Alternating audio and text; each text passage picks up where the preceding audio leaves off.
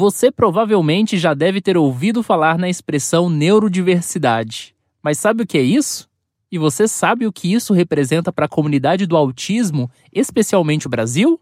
É o que vamos abordar nessa primeira grande reportagem do Introvertendo, em parceria com o Mundo Autista, em quatro partes.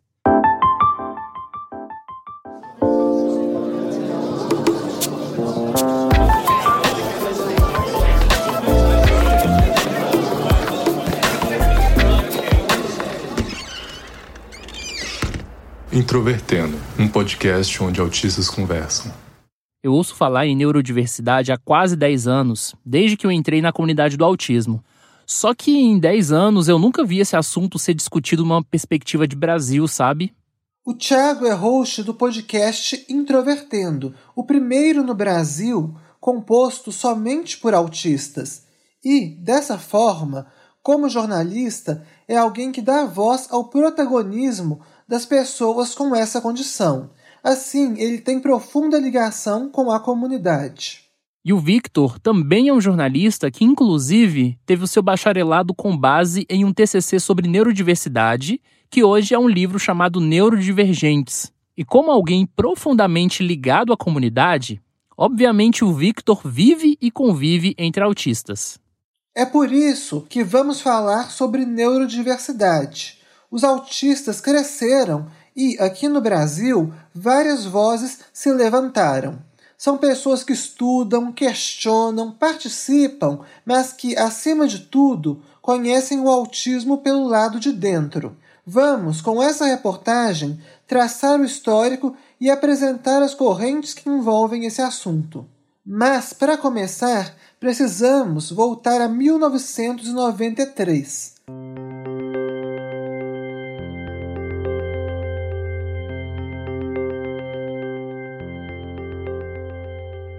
Homem chamado Jim Sinclair, fundador de uma associação chamada Autism Network International, se dirigiu a um público de pais durante uma conferência sobre autismo em Toronto e se identificou como uma pessoa com autismo.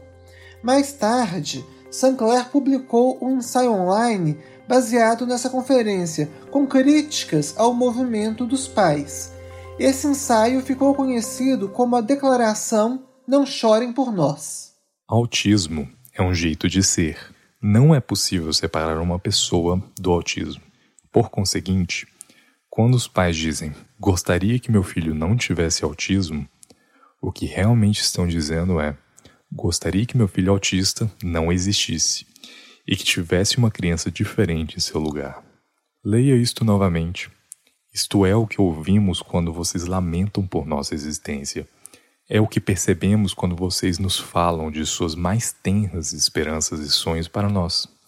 Que seu maior desejo é que, um dia, nós deixemos de ser e os estranhos que vocês possam amar vão surgir de trás de nossas. A Autism Network International era a primeira associação de autismo organizada por autistas nos Estados Unidos. Antes disso, historicamente, o ativismo do autismo era exercido apenas por pais ou por figuras como a Temple Grandin, mas ainda não é aí que surge o termo neurodiversidade. É importante a gente diferenciar neurodiversidade e movimento pela neurodiversidade. Apesar de serem expressões parecidas, não, não é a mesma coisa. O movimento pela neurodiversidade é um termo diretamente ligado à maior parte dos ativistas autistas enquanto o termo neurodiversidade se estrutura teoricamente por uma socióloga chamada Judy Singer, no final dos anos 90. E, obviamente, o conceito ganhou espaço dentro da comunidade e se tornou referência para todo aquele ativismo.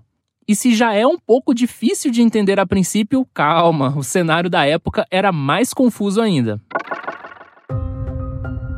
De fato, a partir da década de 1960, até o final da década de 90, o ativismo pelo autismo foi uma missão exercida por mães e pais. Mas, em 1993, Sinclair argumentava que a imagem do autismo, projetada pelo movimento dos pais em geral, era permeada pela tristeza e considerava que o autismo era algo errado na vida dos filhos. Isso ganharia um novo capítulo em 1998, quando um médico chamado Andrew Wakefield publicou um artigo desastroso que relacionava a vacina de MMR com o autismo. Era o ápice de uma relação conturbada com as origens do autismo e a visão melancólica de muitos pais acerca do transtorno. Na década de 90, várias organizações procura, com slogans como Derrote o Autismo Já, eram um mote de críticas de autistas como Sinclair. E na década de 2000, monopolizando a pesquisa de tratamentos acerca do autismo, surgia a Autism Speaks, com afirmações como, abre aspas, essa doença arrebatou os nossos filhos. É tempo de recuperá-los. Fecha aspas. O conceito de neurodiversidade e o próprio movimento tinham uma visão bastante diferente do autismo do que os pais procuram. Pois bem, para a neurodiversidade, esse cérebro diferente é um acontecimento biológico esperado. Essa filosofia considera que ser autista é apenas mais uma maneira de ser do ser humano. Sinclair criou um site para ampliar a discussão sobre o autismo, mas não conseguiu popularizar o ponto de vista da neurodiversidade, porque os participantes desse grupo tendiam a hostilizar os visitantes que não se identificassem como autistas. Essas pessoas eram chamadas de neurotípicos, para designar os que não eram autistas ou neurodiversos. E no mesmo período em que o movimento anti-vacina chegou a incomodar o Estado e Autism Speaks demorou a se posicionar contra, com medo dos pais, um jovem autista chamado Ari Neumann fundou a Autistic Self Advocacy Network. Ele tomou emprestado o lema das campanhas dos direitos das pessoas com deficiência na década de 1990, o chamado Nada sobre Nós Sem Nós. A entidade queria garantir que a voz dos autistas fosse ouvida nos debates sobre políticas e nos corredores do poder. E quando autistas e pais se encontraram na corrida pelas políticas públicas, as tensões ganharam novas formas. Apesar disso, o movimento pela neurodiversidade continuou a ganhar adeptos nesta última década e impactou diretamente a forma pela qual vemos o autismo hoje o grupo de trabalho e os editores do DSM-5, o Manual de Diagnóstico e Estatístico de Transtornos Mentais, que contou com a participação de autistas em sua elaboração, aprovaram o transtorno do espectro autista, a definição nova e abrangente de autismo, que entrou em vigor em maio de 2013. A síndrome de Asperger passou a integrar o espectro como autismo leve Embora, nas palavras de Francesca Rapé, outra integrante do grupo de trabalho, tivesse feito uma contribuição valiosa enquanto durou. Ela escreveu que o transtorno de Asperger prestou uma grande contribuição ao revelar que algumas pessoas no espectro do autismo têm QI elevado e boa linguagem. Em 2015, o livro Neurotribes: The Legacy of Autism and the Future of Neurodiversity do jornalista Steve Silberman, foi a primeira obra a abordar a história do autismo. O livro foi um sucesso e a abordagem pró-neurodiversidade de Silberman deu nova popularidade ao movimento. No início do ano seguinte, o livro In a Different Key, também sobre a história do autismo, foi lançado, com críticas ao movimento da neurodiversidade. Portanto, as disputas são abrangentes em todo tipo de mídia e ativismo. E talvez você se pergunte, mas por quê? A discussão sobre como vemos o autismo não envolve apenas uma questão filosófica. Na realidade, os recursos do Estado são escassos e a vida das pessoas, obviamente, encurta a cada segundo. Assim, você precisa fazer escolhas. Investir o seu tempo para a busca de tratamentos que vão mudar radicalmente realidades a longo prazo, como uma cura, ou investir todo o esforço para tornar a vida das pessoas melhor aqui e agora? É uma discussão muito difícil. E é por isso que tantos movimentos procura quanto os pela neurodiversidade conflitam entre si.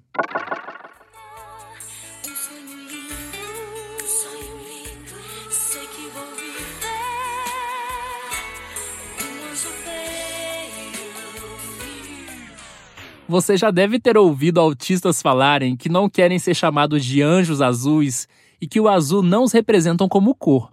Também já deve ter ouvido de pais que autistas adultos vão atrapalhar o desenvolvimento de seus filhos proibindo terapias. Não é difícil encontrar críticas ao movimento pela neurodiversidade, e aqui vou citar as cinco críticas mais comuns. A primeira crítica é comum tanto à ideia de neurodiversidade quanto ao movimento pela neurodiversidade. Ela é um questionamento da falta de delimitação do que seria apenas diversidade e o que seria uma diferença ruim. Sobre isso, Judge Singer acabou se justificando em uma revisitação da sua ideia de neurodiversidade em 2016, afirmando que as características humanas, sendo naturais, não são necessariamente boas, então, neste sentido, nem toda neurodiversidade seria agradável. A segunda crítica é direcionada aos autistas ativistas. Pais e profissionais costumam afirmar que autistas pela neurodiversidade são, em grande maioria, autistas com síndrome de Asperger e, portanto, não possuem as mesmas demandas de autistas ditos severos. Existem dois tipos de defesa de autistas a este argumento. O primeiro é que suas lutas são feitas para que autistas diferentes se expressem, e o segundo é que existem autistas não vocais no movimento. Também existe a crítica de que o movimento pela neurodiversidade seria excludente e autoritário. Excludente no sentido de que seus integrantes supostamente não aceitam críticas de outros autistas que discordam de seus posicionamentos. Autoritário, segundo a fala de alguns pais nas discussões sobre a criação de seus filhos, os ativistas se defendem afirmando que, por exemplo, nem toda mulher é feminista e que autistas têm lugar de fala mais justificado em comparação a pais.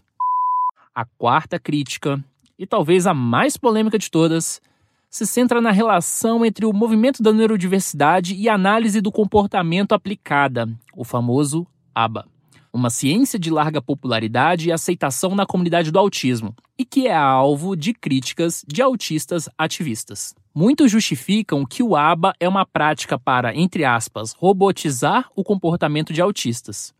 Já estudiosos do ABA afirmam que a prática é a que mais possui evidências para melhora de qualidade de vida para autistas e que autistas ativistas geralmente não sabem do que estão falando.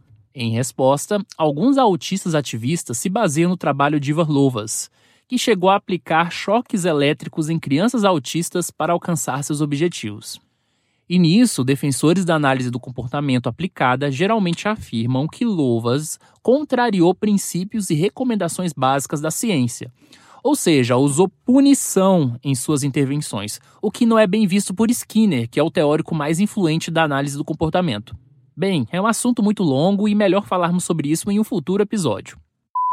A quinta e última crítica se centra na forma como o movimento da neurodiversidade interpreta e se relaciona com a ciência. Alguns críticos do movimento afirmam que os autistas ativistas não têm compromisso com as evidências científicas. Isso inclui tanto a defesa de práticas historicamente desacreditadas, como a comunicação facilitada, um discurso sobre comunicação alternativa supostamente fora da realidade, e um conflito de interesses referente a como a ciência deve encaminhar seus estudos sobre o autismo. Ou seja, muitos críticos afirmam que parte dos autistas ativistas pela neurodiversidade não tem rigor em temas que dizem respeito à ciência e à realidade. Essa crítica é talvez a mais recente e complexa e ainda não foi respondida pela maioria dos ativistas. Mas apesar de todas as críticas, a neurodiversidade ganhou a comunidade do autismo de forma que em 2020 elementos do movimento estão por toda parte. Em fevereiro deste ano, inclusive, a polêmica Autism Speaks anunciou uma nova identidade visual com várias cores e chegou a atender a reivindicação de autistas para usar a expressão pessoas autistas ao invés de pessoas com autismo. Para saber melhor quais são os posicionamentos e como é ser um autista ativista, é importante ouvir o que os autistas têm a dizer. Por isso, no segundo episódio da série Neurodiversidade, nós conversamos com três autistas que fazem ativismo aqui no Brasil.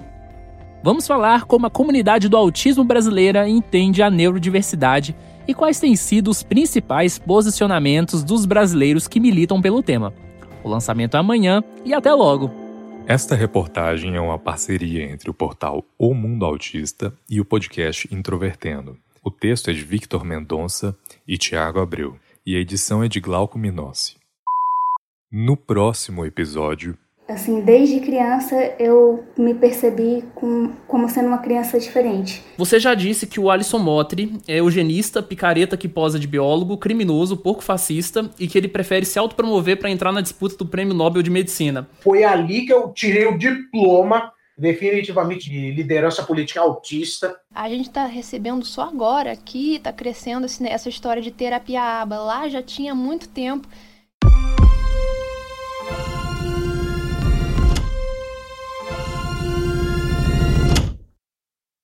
Este é o segundo episódio da série Neurodiversidade. Se você não ouviu o nosso primeiro episódio, dá um pause rápido aqui e ouça ele antes, porque a discussão vai continuar de onde paramos lá.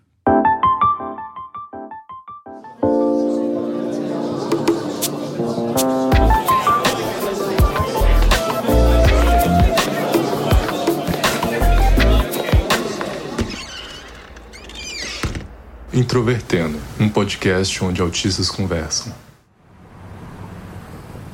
Ontem nós falamos que o movimento da neurodiversidade e o conceito de neurodiversidade surgiram lá nos Estados Unidos ainda na década de 1990. Bem, aqui no Brasil isso apareceu de forma bem mais tardia. Bem tardia mesmo. E o motivo é muito simples. Como a popularização do autismo, o acesso ao diagnóstico e até a internet aqui se deu de uma forma bem mais tardia, esse movimento só começou a fazer barulho há menos de 10 anos. Eu, inclusive, estou aqui há menos de 10 anos. E se a gente pudesse estabelecer um ano divisor de águas para o ativismo dos autistas ligados à temática da neurodiversidade, esse ano foi 2016. Lá em Fortaleza, ocorreu o Encontro Brasileiro de Pessoas Autistas, o primeiro evento do país organizado por autistas e com palestrantes autistas. De lá para cá, surgiram outras iniciativas do gênero. Eu conversei com William de Jesus Silva, vulgo William JS, que é paulista e membro da Associação Brasileira para Ação por Direitos das Pessoas com Autismo, Abraça. Sou nascido aqui na capital paulista, né? Tenho 26 anos, né? Eu moro aqui no, na região do Cambuci. O primeiro contato, Tiago, foi pelos idos de 2015 e 2016. Para a Abraça, né? Que é a associação da qual faço parte, eu entrei do finalzinho de 2017 para o início de 2018. Quase chegamos a participar de um mesmo evento, que foi o Dia do Autistão 2019. Mas muito antes de fazer parte do ativismo do autismo, em 2013, William apareceu no programa Balanço Geral.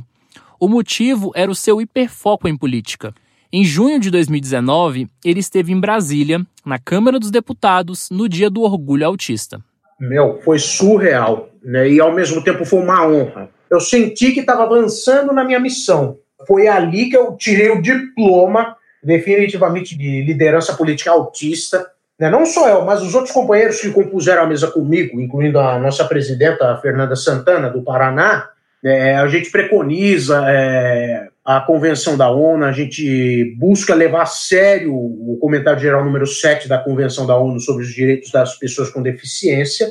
Né? Eu reitero né, para os autistas que estiverem me assistindo ou me ouvindo pelo podcast, vocês têm que começar a entrar nos partidos políticos e disputar espaço com esses caras, começar a se candidatar. Considero mais do que urgente a formação de uma bancada autista em cada parlamento, seja a Câmara Municipal, seja as Assembleias Legislativas ou a Câmara Legislativa do Distrito Federal, seja no Congresso Nacional. Eu estou fazendo esse trabalho já há cinco anos, desde que entrei para o PSOL. É, a gente tem que começar a ocupar os partidos, os movimentos sociais, as sociedades amigos de bairro, enfim a gente tem que estar presente em todos os espaços de poder e de decisão. Algumas críticas que alguns, principalmente pais, né, fazem ao movimento político da neurodiversidade, eles dizem que os ativistas têm, entre aspas, um comportamento autoritário, né, fecha aspas. Como é que você avalia esse tipo de comentário que fazem sobre os autistas ativistas? É, esses pais a, a que você se refere, sabe qual é o problema deles? Eles não querem perder palanque. Eles falam que nós somos autoritários, sabe por quê? Porque normalmente autistas adultos são sinceros, né? eles não, não deixam nada atravessado.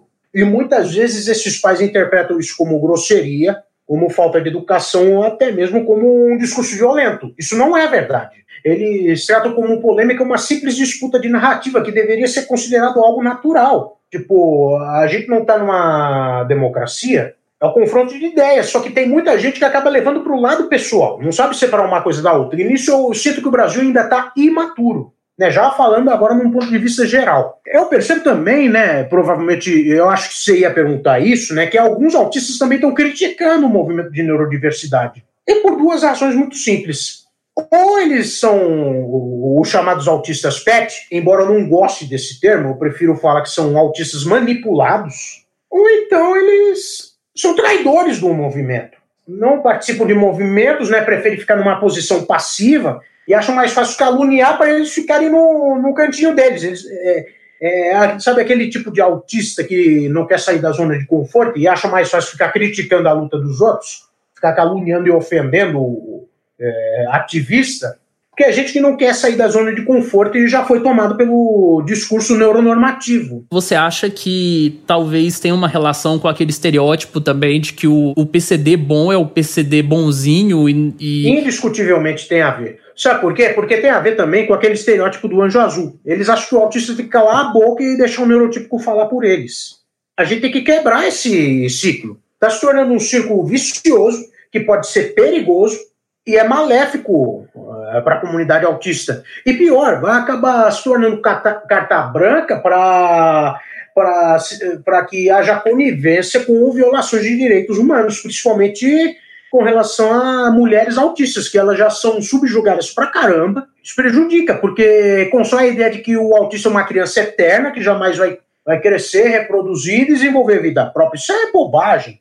Sabe, são várias coisas que a gente tem que desconstruir, principalmente aqui no Brasil, que a coisa ainda está engatinhando. Outra pessoa que eu conversei já esteve aqui no Introvertendo, lá no episódio 75. Alice Casimiro, que tem um blog chamado A Menina Neurodiversa, é diagnosticada com autismo e mora no Rio de Janeiro. E ela concorda com William. Tem gente, tem alguns neurotipos que gostam de invalidar o que os autistas dizem quando eles estão cobrando seus direitos, é, manifestando sua, suas visões políticas sobre a questão da neurodiversidade. Eles dizem: ah, mas você é leve, então você não sabe direito como é ser um autista severo. Tá, mas você que é neurotipo, você não sabe nem como é ser leve. Então você não acha que eu, que sou autista, entre aspas, leve, sei um pouco muito mais do que você, do que é ser autista? É o bem controverso. Então eu percebo que existe um existe essa questão de não querer que a gente se posicione. Eu não sei, por que as pessoas tomam essas atitudes. Porque tem uma, uma insistência para que a gente fique sempre nesse, nesse lado pacífico, a gente seja sempre um incapaz, sempre um bebê no corpo de um adulto. E não, a gente pode falar, a gente pode se posicionar, tem pessoas lutando por nós. Nós falamos no episódio anterior que a análise do comportamento aplicada recebe críticas de alguns autistas, e a Alice naturalmente tocou neste ponto a gente está recebendo só agora que está crescendo essa história de terapia aba. Lá já tinha muito tempo. E os autistas que estão né, nos grupos né, internacionais, muitos deles que foram diagnosticados cedo foram submetidos a ela e hoje eles têm desenvolveram um trauma por causa disso. Então é difícil para eles falar sobre isso. Quando você vai mencionar essa terapia, você tem que pôr um aviso de gatilho, porque pode é, engatilhar uma, um, uma crise na pessoa. Eu ainda ouço umas histórias estranhas sobre essa terapia dos dias de hoje, vindas de lá. Então faz muito mais sentido lá esse, esse posicionamento mais radical do que aqui. Por isso muitas pessoas aqui às vezes vêm dessa forma. Nossa, é muito radical.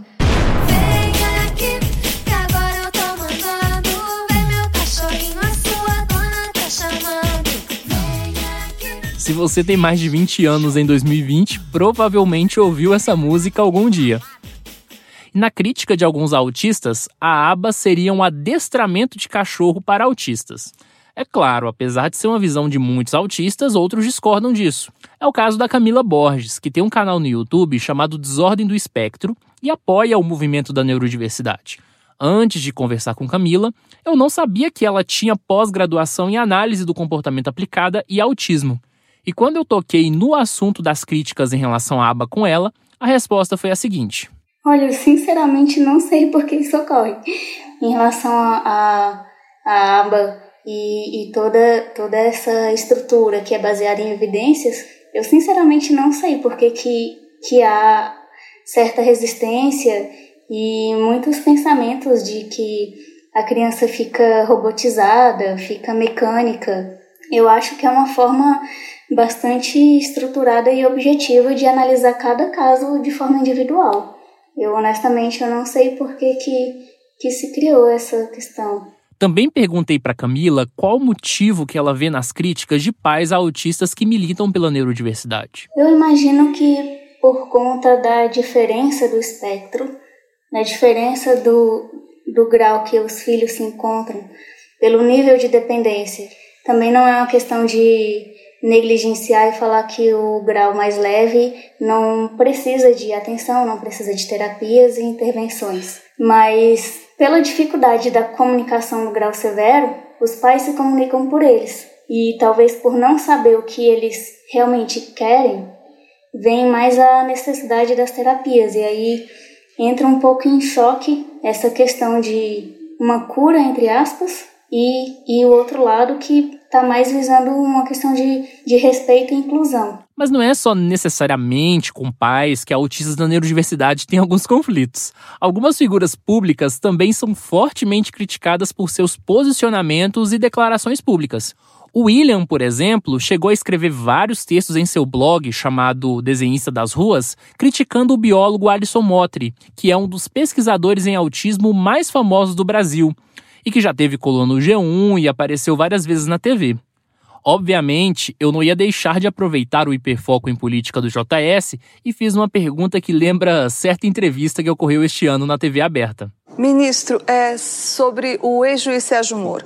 O senhor já disse que ele é capanga de miliciano, babá de pilantra, politiqueiro desonesto, analfabeto funcional em matéria de direito e corrupto. Você já disse que o Alisson Motri é eugenista, picareta que posa de biólogo, criminoso, porco fascista e que ele prefere se autopromover para entrar na disputa do Prêmio Nobel de Medicina. Quando começou essas tensões entre o, entre o ativismo dos autistas e a figura do Motri?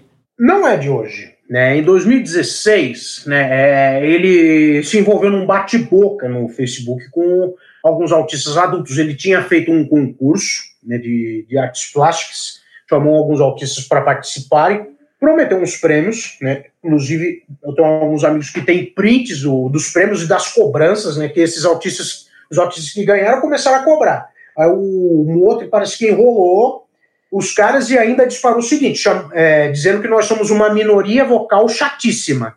Aquilo ali foi o fim da picada. Entre os autistas adultos, né, pelo menos a grande maioria, ele perdeu o respeito. E eu digo que ele é picareta, né, porque ele usa, ele usa mesmo, principalmente a imagem do filho dele. Eu estava assistindo a matéria do Fantástico, achei ridícula a forma como ele expôs o filho dele. A questão do direito de imagem do autista que o autista tem sobre si próprio é outra questão que deve ser discutida urgentemente. Fascista porque ele é, prega, ele tem umas ideias completamente conservadoras sobre o autismo. Eugenista porque esse negócio da reconstrução de cérebros, porque ele quer achar uma suposta cura para o autismo e não há cura para o. E o autismo não é doença, é uma condição neurológica diversa de funcionamento cerebral, que pode variar de acordo com os níveis de necessidades sensoriais da pessoa. Né? Ele quer fazer um projeto, na verdade, para evitar que novos seres humanos neurodiversos nasçam na Terra. E aí ele se vale da questão dos autistas severos para pregar um, um, projeto eugenista, higienista, né? Isso para mim também é uma forma de higienismo social. É por isso que eu tenho essas, não só essas opiniões, mas essas confirmações sobre ele. Polêmicos ou não, os autistas pela neurodiversidade se dizem satisfeitos por pertencerem ao movimento. Assim, desde criança eu me percebi com, como sendo uma criança diferente, muito inadequada, não conseguia fazer parte de grupos e, e é muito diferente fazer parte disso sendo autista e apenas trabalhando de forma profissional quando não sabia que era autista saber que existe um movimento que luta pelos meus direitos e é, pelos direitos das pessoas como eu, eu é, me sinto muito eu não sei, eu sinto que eu valho a pena, que eu, eu, existe uma luta em prol dos nossos direitos, que não é uma besteira dizer que para dar voz ao autista, não é uma besteira. Algumas coisas que eu pensava que me incomodavam, é, é um, uma manifestação de muitas pessoas que também se sentem assim e passam por coisas parecidas. Então, me senti parte de um grupo, não só um grupo de autistas, mas um grupo de autistas que querem um mundo melhor para os autistas, querem um mundo mais inclusivo, com uma visão mais positiva, e não para ver o autismo como ah, uma benção, é um superpoder, é o novo, é o novo, é a nova forma de evolução. Não, mas para ver como algo natural, assim como, não sei, ser neurotípico e ser autista. São variações da existência humana. Por mais que tentem nos derrubar, a gente tem que se erguer e continuar lutando. Continuar lutando até alcançar a vitória. Esta reportagem é uma parceria entre o portal O Mundo Autista e o podcast Introvertendo. O texto é de Tiago Abreu e a edição de Glauco Minossi. No próximo episódio, é a frustração deles que assume o comando dessa fala. É legal a pessoa é, ter um autodiagnóstico? Não, não é. Nós gostaríamos que todos tivessem avaliações adequadas.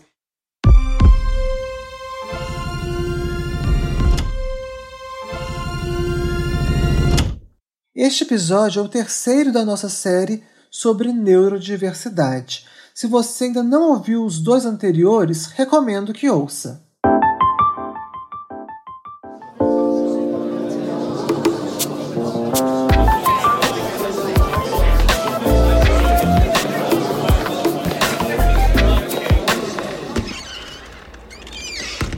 Introvertendo, um podcast onde autistas conversam.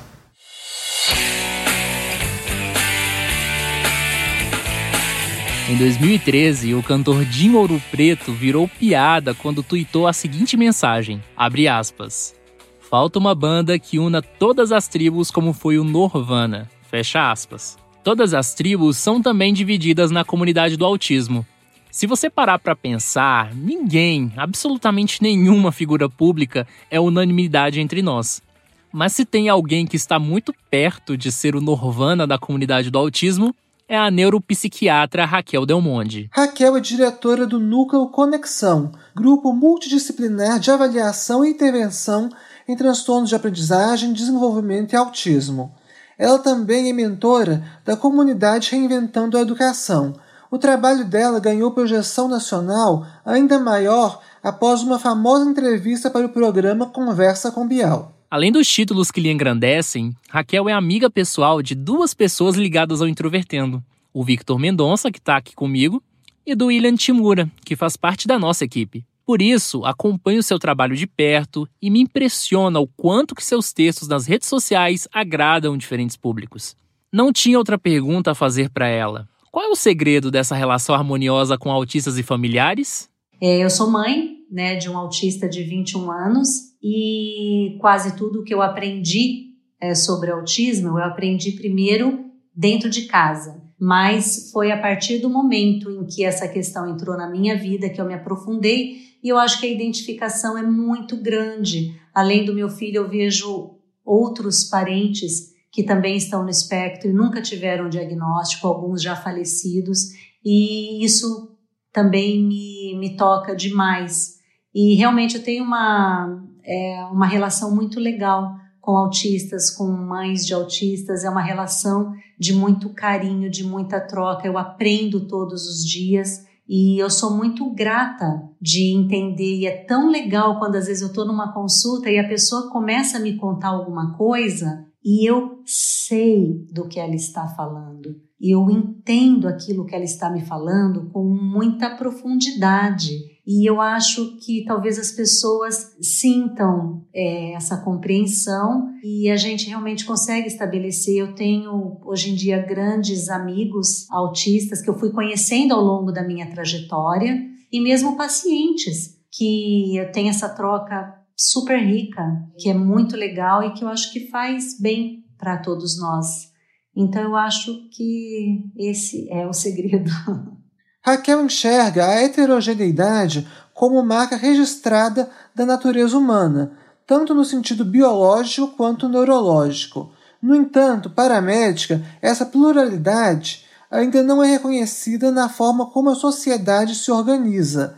Ela vê o ativismo dos autistas como algo fundamental para valorizar a diversidade e tornar as estruturas sociais mais preparadas para acolher a todos, autistas ou não. Raquel defende que a homogeneidade não existe em nenhum nível e que devemos celebrar tudo o que todos têm a oferecer, por meio das características únicas de cada pessoa. Ela também nos contou a percepção que tem sobre as críticas ao movimento, inclusive de pais de autistas com limitações mais evidentes. Eu vejo essas críticas que são frequentes, infelizmente, né, em grupos de autismo, nas redes sociais, as críticas de, dos pais de crianças severas, né, com limitações muito grandes em relação ao movimento da neurodiversidade. E eu vejo que isso é a frustração deles que assume o comando dessa fala, porque a gente entende que os cuidadores dessas crianças às vezes estão tão sobrecarregados com as suas dificuldades, com o impacto que cuidar daquela, daquelas crianças pode ter provocado nas suas vidas profissionais, conjugais, sociais. Então a frustração é tão grande, pode se somar a uma série de questões que eles estejam vivendo que incluam a dificuldade no acesso à terapia, a uma escola decente, a um serviço que abrace aquela criança. Eu acho que daí se mistura tudo e elas acabam sentindo um rancor do movimento da neurodiversidade, como se ele fosse só pura e simplesmente vamos aceitar que é bom ser diferente. O movimento da neurodiversidade não é só sobre ser bom ou ser ruim ou nada de ser diferente. É um movimento pelo reconhecimento da nossa diversidade, em primeiro lugar, pela aceitação e pela busca de apoios adequados. Então, acho que falta esse entendimento. Também falta o entendimento de que muitos dos suportes que nós desenvolvemos para as crianças graves só puderam ser desenvolvidos porque nós os conhecemos através dos autistas que puderam expressar para a gente. As questões sensoriais, por exemplo, que foram reconhecidas como sendo critérios diagnósticos só a partir do DSM-5 de 2013, mas para todos nós que já lidávamos com o autismo antes disso, nós sabíamos da importância enorme, inclusive para questões comportamentais, para desregulação dos autistas. Porém, aqueles autistas que talvez não podiam se expressar, nós não iríamos saber o quanto talvez esses fatores fossem impactantes para ele se não fossem os autistas que conseguem se expressar verbalmente terem é, elaborado melhor essa dificuldade. Então, muitas vezes não há esse reconhecimento de que muitos dos progressos que nós tivemos nos últimos anos no desenvolvimento de abordagens terapêuticas mais eficazes foi graças justamente ao fato dos autistas estarem usando a sua voz para nos contar como é realmente estar dentro de uma condição que impõe essas limitações. Também existe uma crítica recorrente ao fenômeno que ocorre especialmente na internet de pessoas que se autodiagnosticam com autismo. Um dos pontos da discussão é o sistema psiquiátrico brasileiro, que, na avaliação de muitas pessoas, é inacessível à renda de grande parte da população, Raquel lembra de outros fatores a serem considerados nessa discussão. Existe uh, essa busca por um diagnóstico não só pela falta de acessibilidade aos psiquiatras, mas em muitos casos pela falta de conhecimento dos próprios profissionais. Parece que houve uma estagnação da formação. Então a gente vê que mesmo com esse conhecimento que a gente tem acumulado hoje em dia, que é muito grande, os ambientes de formação ainda acabam propagando é, aquela visão muito antiga do autismo de Kanner, de quadros muito graves, é uma dificuldade, parece muito grande, em interpretar os critérios diagnósticos de uma forma mais ampla, mais aprofundada. Mesmo as pós-graduações muitas vezes deixam a desejar. Então, infelizmente, chegam a mim relatos em primeira mão de discussões em ambientes de formações que ainda ficam naquele esquema de ah, não, essa pessoa fala muito bem, então a gente exclui o autismo aqui. Ou olha só, essa criança chega, abraça, beija, é muito carinhosa não pode ser autista.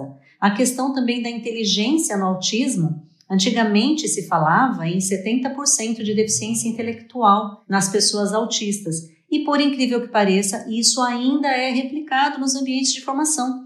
Então, toda vez que os profissionais se deparam com alguém inteligente, bem sucedido, inclusive em alguma área educacional, profissional, é quase como se isso fosse um fator de exclusão por si só. Então, nós temos, de um lado, essa falta de formação profissional, que acaba desanimando muita gente a procurar um, um diagnóstico profissional, até porque às vezes essas pessoas já passaram por avaliações profissionais, se desiludiram muito com isso, buscaram informações na internet, informações que para elas para a vida delas, para entender as próprias dificuldades, os próprios desafios, foram muito mais valiosas do que as avaliações profissionais. Então a pessoa acaba realmente desmotivando de atrás. Agora, a questão do acesso, no sentido de que é um serviço caro, também existe para uma grande parte da população. Mas, por outro lado, o que eu vejo, uma avaliação psiquiátrica é muito mais longa do que às vezes uma avaliação clínica comum. Então, de uma certa maneira, sim, existe o fator tempo que deveria ser levado em consideração. Quando a gente pensa em convênios, por exemplo, e eu escuto muito às vezes de autistas e de grupos, ah, mas tal médico ou tal médico ali não aceita o convênio, o meu convênio não faz isso, mas uma consulta média de um convênio médico prevê 15 minutos de avaliação. É impossível você fazer qualquer tipo de avaliação bem feita na área de saúde mental, ainda mais numa área que exige tanta profundidade, tanto conhecimento quanto o autismo, num tempo curto desses. É impossível. A minha consulta dura uma hora e meia. E às vezes nós precisamos de várias consultas para fazer uma avaliação bem feita e para chegar a um diagnóstico. E isso tem um custo também. Eu vejo isso como sendo um problema. Não dá para fazer uma avaliação bem feita, um trabalho bem feito, num tempo muito curto.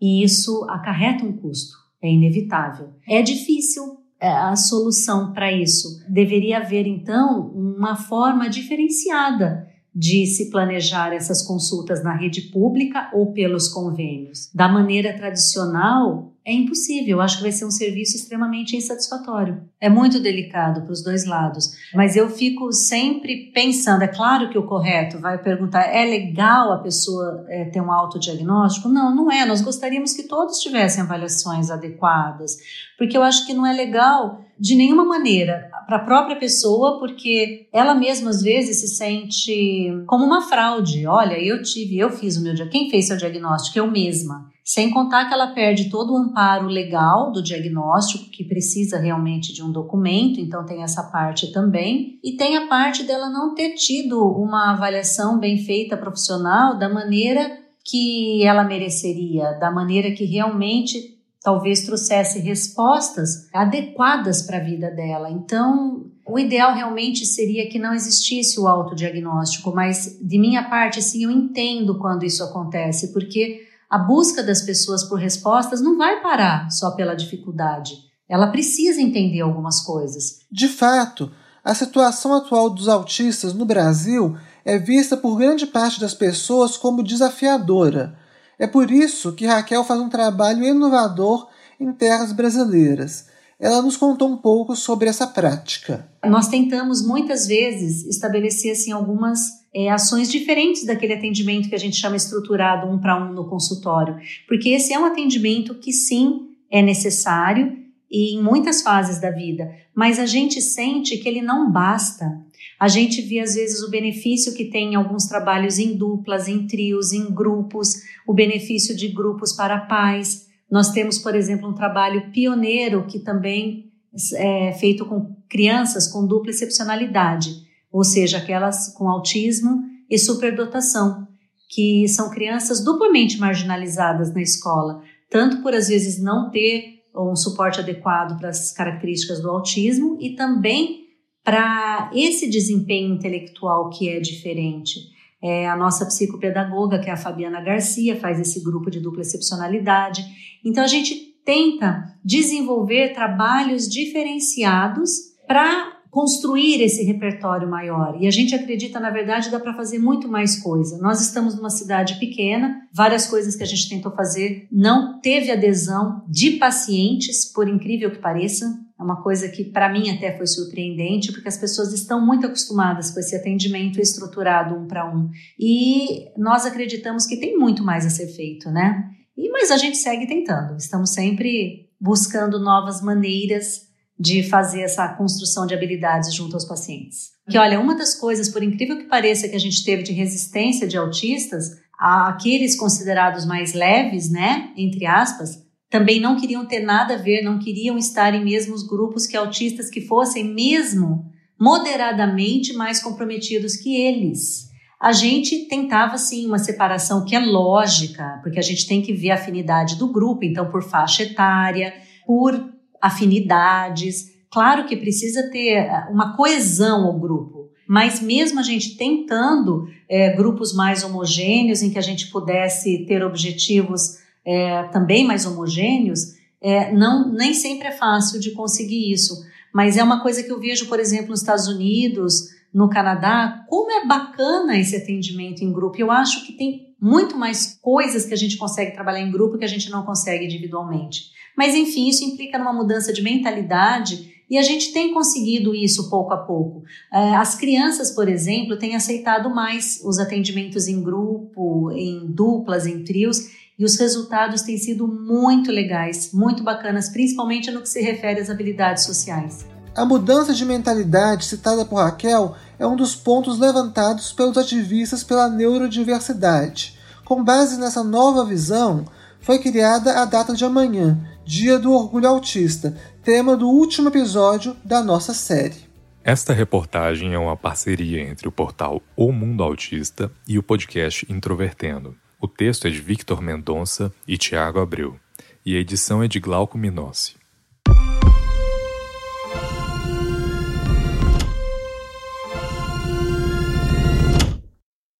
Este é o quarto e último episódio da nossa série Neurodiversidade. Se você ainda não ouviu os três episódios anteriores, recomendo que você ouça. Aí sim a discussão vai ficar mais completa para você.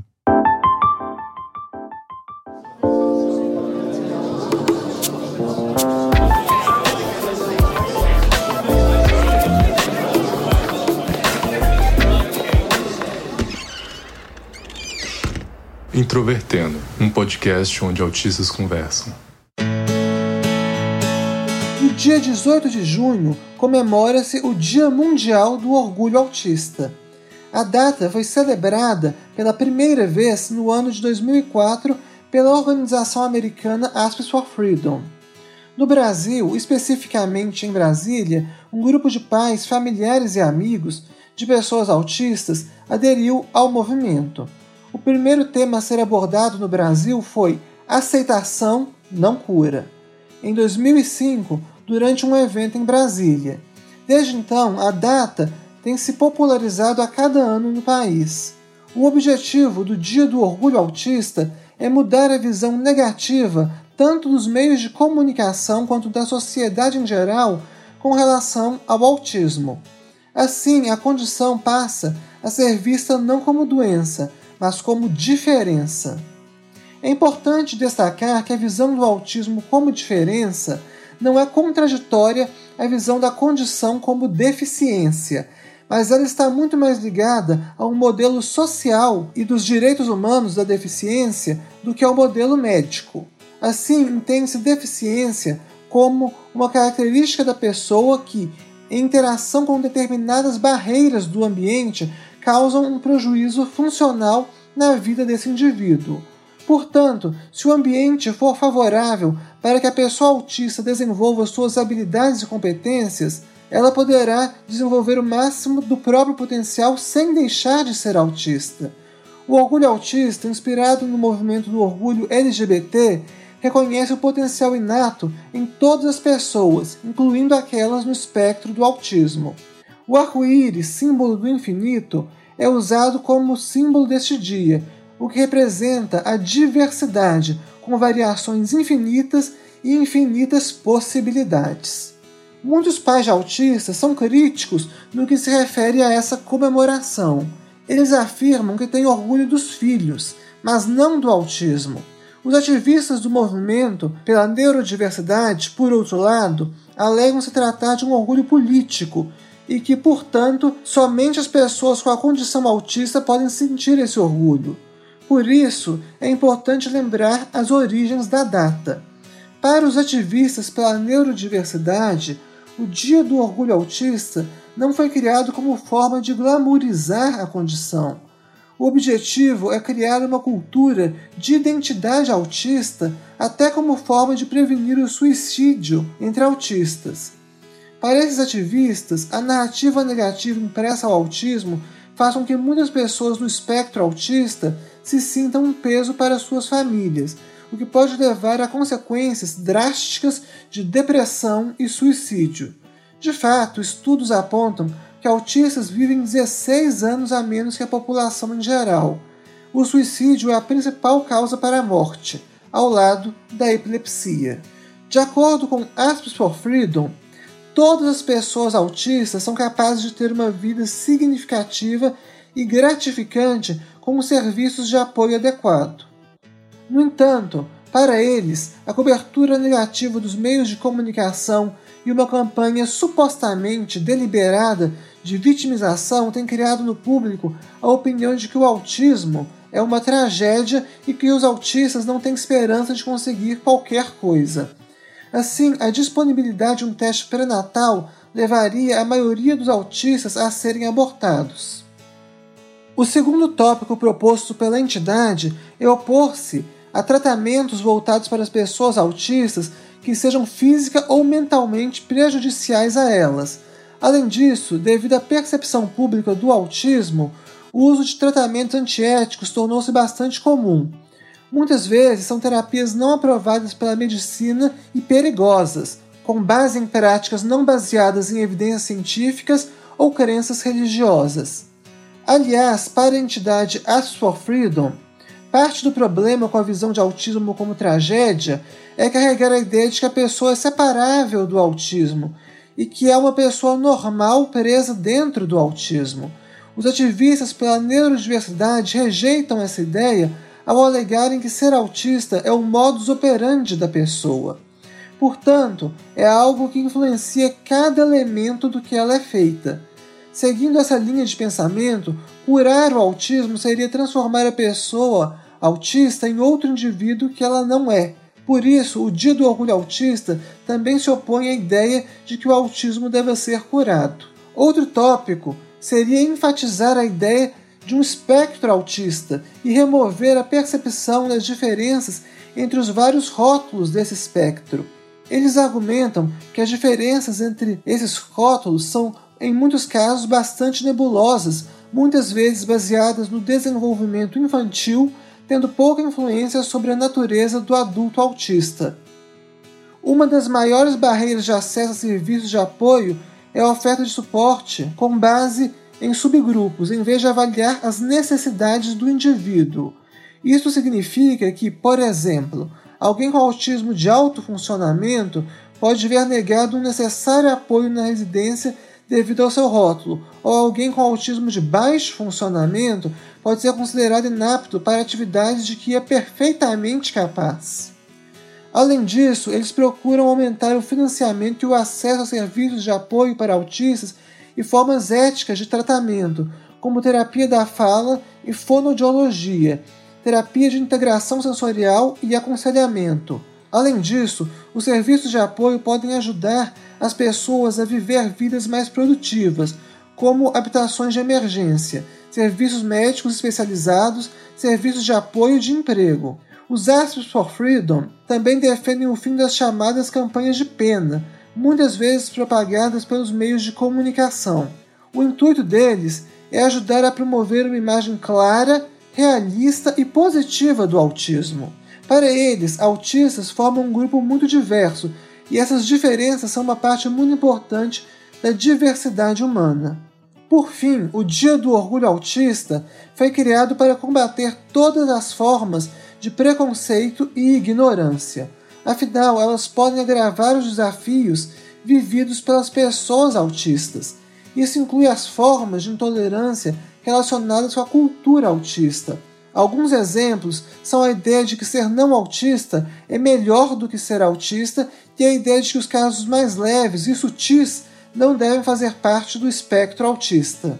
As campanhas realizadas por autistas em redes sociais em datas como essa são bastante significativas, afinal mostram que a criação de uma cultura de orgulho de identidade autista liberta muitas pessoas no espectro de sentirem-se mal por características inerentes à própria condição, comportamentos que, embora muitas vezes não sejam prejudiciais, são vistos com maus olhos pelo público leigo e até por alguns especialistas em função da esquisitice. As características neurodivergentes podem trazer impactos tanto negativos quanto positivos na vida das pessoas autistas. O Dia do Orgulho Autista busca jogar luz no lado positivo dessas particularidades. Afinal, seguindo esse conceito, as pessoas autistas, munidas das ferramentas necessárias, podem explorar o máximo do próprio potencial para ser feliz e contribuir positivamente à sociedade. E é isso que todos nós queremos, não é mesmo? Esta reportagem é uma parceria entre o portal O Mundo Autista e o podcast Introvertendo. O texto é de Victor Mendonça e a edição de Glauco Minossi.